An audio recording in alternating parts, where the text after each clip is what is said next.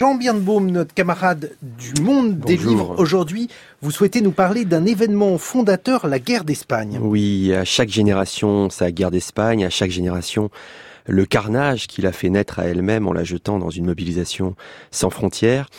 Pour la génération dite 68, ça a été le conflit algérien. Je me souviens de l'anthropologue Jeanne Favré Saada, euh, naguère engagée aux côtés du FLN algérien, et qui témoignait dans un livre de Catherine Simon, ma consoeur, en disant l'Algérie ça a été notre guerre d'Espagne.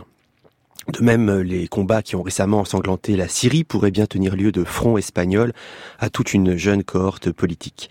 À chaque génération, sa guerre d'Espagne, donc, autrement dit, l'événement universel qui produit un effet de cisaille sur les consciences du temps parce qu'il engage tout ce à quoi on tient et qu'il annonce peut-être l'abjection qui vient.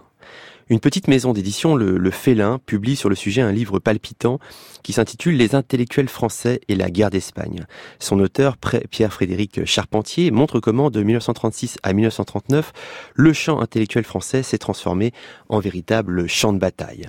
Voici neuf ans que les gens de ma génération ont l'Espagne sur le cœur, témoignait Albert Camus à la Libération. Camus, mais aussi Malraux, Picasso ou Breton côté républicain, Maurras, Claudel ou Brasillac côté franquiste, quasiment tout le monde intellectuel et artistique français se jette alors dans la mêlée, une mêlée d'autant plus violente que pour les deux camps en présence, ce qui se joue en Espagne, ce n'est pas un conflit régional, c'est l'avenir de l'entière humanité. Une course de vitesse est engagée, tout le monde en est certain, entre la civilisation chrétienne et l'anarchie soviétique, affirme la droite, entre le socialisme et la barbarie, martèle la gauche. Évidemment, l'intérêt de la période réside aussi, peut-être surtout, dans les clivages internes à chaque camp. On connaît les débats qui ont déchiré euh, la droite pro-franquiste. Peut-on vraiment se réclamer du Christ quand on bénit les massacres commis par les troupes de Franco? À cette question, plusieurs écrivains catholiques, notamment Jacques Maritain, Georges Bernanos, François Mauriac, ont répondu très fermement non. Symétriquement, comment prétendre voler au secours des martyrs de Guernica quand on cautionne l'enfer des procès de Moscou?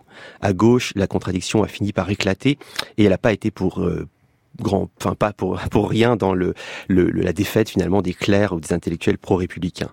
Toutefois, la symétrie s'arrête là et une des choses qui frappe beaucoup à la lecture de ce livre, c'est que la gauche, même déchirée entre staliniens et trotskistes, entre interventionnistes et pacifistes, a par, a par ailleurs maintenu une unité peu glorieuse. Dans l'ensemble, elle s'est bien gardée de dénoncer les massacres commis par les forces républicaines. Si l'on met à part le cas isolé de la philosophe Simone Veil, on chercherait en vain les Les Maritains, les Mauriacs du camp républicain qui auraient brisé les silences de leurs propres camarades, les silences complices. Ces silences n'empêchent pas ou n'empêchèrent pas la gauche de remporter plus tard la bataille des manuels scolaires. Aucun auteur de la galaxie pro-franquiste n'a atteint la notoriété d'un Malraux avec l'espoir ou d'un Picasso avec Guernica.